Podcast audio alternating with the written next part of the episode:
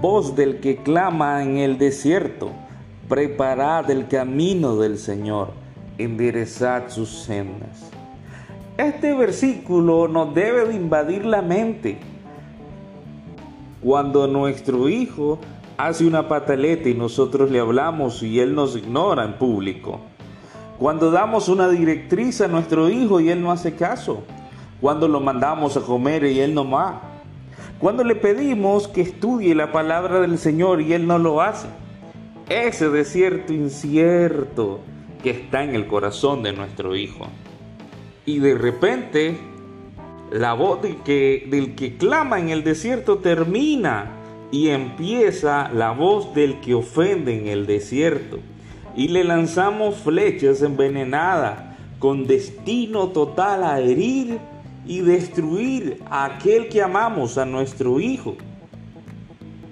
Le enseñamos a nuestros hijos a huir de la ira venidera pero no la ira del Señor, sino la ira de nosotros.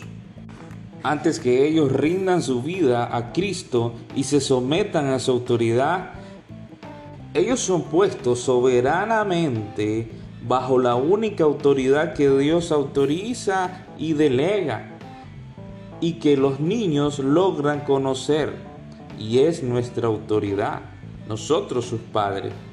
Dios usó las palabras y acción de Juan para preparar a los que iban a conocer al Señor y tenerlo como Señor y Salvador, a los que Jesús llamaría para salvación. No utilizó a la escuela. No es responsabilidad de los maestros. No es responsabilidad de la escuela bíblica. No es responsabilidad del pastor.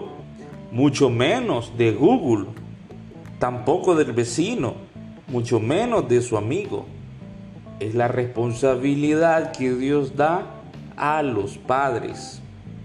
El uso de las palabras es clave en la disciplina de nuestros hijos. Usted recuerda cuando era pequeño si su papá o su mamá o su abuelitos utilizaban la disciplina física en usted. Hoy que ya es adulto, si usted recuerda algunas de esas disciplinas físicas, hasta se puede reír y están en familia y pueden contar cuando su abuelita, su mamá les pegó y se ríen y pasan un momento ameno de lo que en aquel entonces fue algo algo irritante. Sin embargo, si usted recuerda palabras hirientes que le hayan dicho antes, usted no va a tener esta misma reacción. Usted se va a entristecer y va a tener un día un poco o muy apagado. Las palabras hirientes llegan y pegan mucho más que la vara de corrección. Muchos niños con padres ausentes, estos padres son los que están con los niños, pero están enfocados en otras cosas y no en la crianza. Estos niños no reclaman lo que el padre dejó de hacer, sino lo que dejó de decir. O cuando hay padres irresponsables que abandonan totalmente a sus hijos. Su hijo lo primero que reclaman no es lo que el padre dejó de hacer, sino le dicen, ni una llamada me hizo. Si usted le compra un helado a su hijo, él tendrá hambre pronto. Pero si le dice que lo ama, marcará de por vida. Esas palabras lo marcarán de por vida. Proverbio 29:15 dice, la vara y la corrección imparten sabiduría, pero el hijo consentido avergüenza a su madre. Dios usa dos enfoques. Si leímos bien este versículo, está en Proverbio 29:15 léalo en su casa. El primer enfoque es la disciplina física, que es la vara. Y en la segunda parte, que es el pensamiento, lo cognitivo, que se refiere a la corrección. Hoy nos centraremos en la corrección, que tiene que ver con las palabras. La corrección implica un uso apropiado de la lengua en Efesios 6 también el Señor utiliza y nos deja ver más claro este enfoque. Dice el Señor en Efesios 6:4, y ustedes padres no hagan enojar a su hijo, sino críenlo en la disciplina, la vara y instrucción del Señor. Ahí está la corrección. Aquí nos advierte, si no hay un balance adecuado de vara e instrucción, vamos a hacer enojar a nuestros hijos. Usted puede darle nalgadas a sus hijos, pero esto no lo hará sabio. El diseño de Dios para la disciplina logra un balance entre ambas cosas. En un episodio adelante vamos a abordar más adelante eh, lo que es el uso o la corrección de la vara, pero hoy recuerde, nos estamos concentrando en la corrección. Los niños cuyos padres los corrigen pero no instruyen en justicia se llenan de ira, resentimiento y rebelión. Es de esperarse que se vuelvan más agresivos y dirigir su ira hacia sus padres. Y eso es claro, si usted recuerda un adolescente, si está haciendo algo malo y usted le pega, simplemente él ya no lo hace en público, sino que busca cómo hacerlo en privado, igual los niños. ¿Por qué? Porque solo está utilizando un enfoque. Esto lo podemos ver con alguna mascota que tengamos en nuestro hogar. Puede ser un perrito. Si este perrito va a hacer sus necesidades fisiológicas, adentro de la casa usted se espera y le pega y le dice no, eso no lo hagas. Lo regaña y lo golpea por haber hecho lo malo. Igual la próxima vez buscará asustado cómo hacerlo escondido. Y la próxima vez que lo vuelva a hacer estará aún más asustado y usted volverá a hacer lo mismo y lo va a golpear. Hasta que él, asustado, pele los dientes y le ladre. Y usted tratará de acercarse y él le tirará a morder. Recuerde lo que le dije. Muchos niños cuyo padre lo corrigen pero no los instruyen en justicia se llenan de ira, resentimiento y rebelión. Es de esperarse que se vuelvan más agresivos y dirijan su ira hacia sus padres. Para entrenar adecuadamente hay que pegarle cuando hace lo malo, pero hay que sacarlo inmediatamente para mostrarle cómo hacerlo bien, es decir, enseñarle una vía de escape. La disciplina sin instrucción exespera y lleva a la ira. Como padre le quiero recomendar una herramienta para esta disciplina, para la instrucción, y es el juego de roles. Esta es una estrategia que permite que los niños asuman y representen roles en el contexto de situaciones reales que favorecen o van a favorecer y a estimular la creatividad y permite al niño conocer el mundo que lo rodea y cómo se comportaría una persona y cómo se debe comportar él ante las situaciones.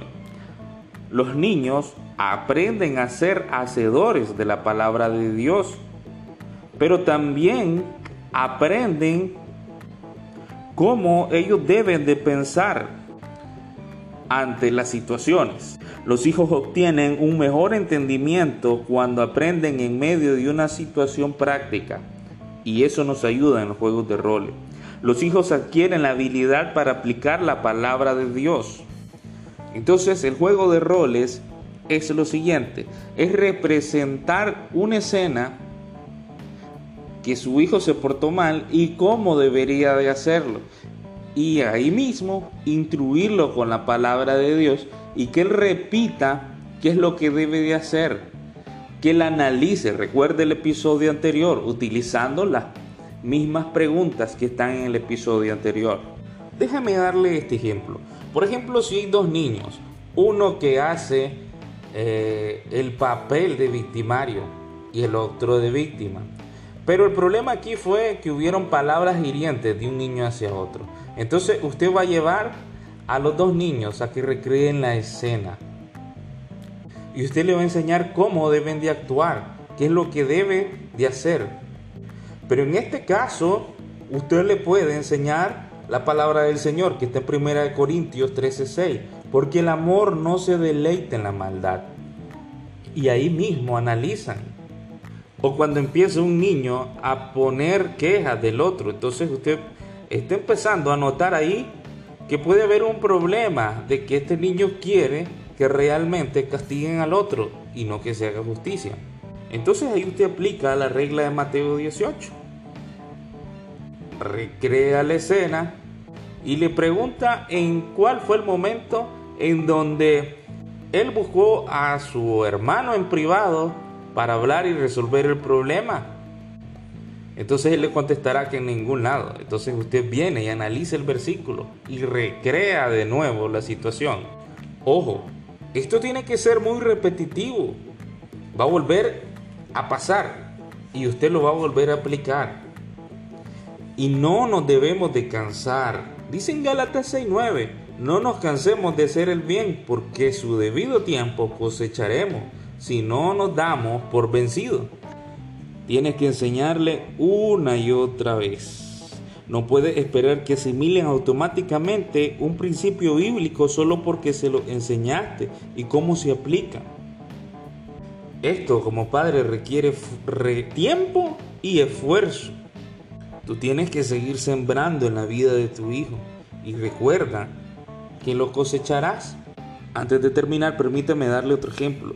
Si hay problemas de enojo y de gritería entre los niños, usted le puede decir lo que dice Proverbios 15.1. La respuesta amable calma el enojo, pero la agresiva echa leña al fuego y siempre recreando la situación. Muchos padres creen que lo han hecho bien porque identificaron lo que el niño hizo mal, se lo comunicaron y lo disciplinaron por su falta. Pero no le has pedido nunca que practique la alternativa bíblica, su conducta. Haz que vuelva a la escena del crimen y practique una comunicación apropiada, usando el tono de voz apropiada y las palabras apropiadas. Y con la expresión apropiada. Soy el pastor Gerardo García, siervo en la Iglesia Bautista Rey Jesús. Desde la trinchera del Evangelio en Potosí Riva nos despedimos. Bendiciones de parte del Señor a usted y su familia. Si usted le gustó este capítulo, le pedimos que lo reproduzca y mande a aquel hermano que necesita esta misma instrucción. Estamos para edificarnos unos a otros.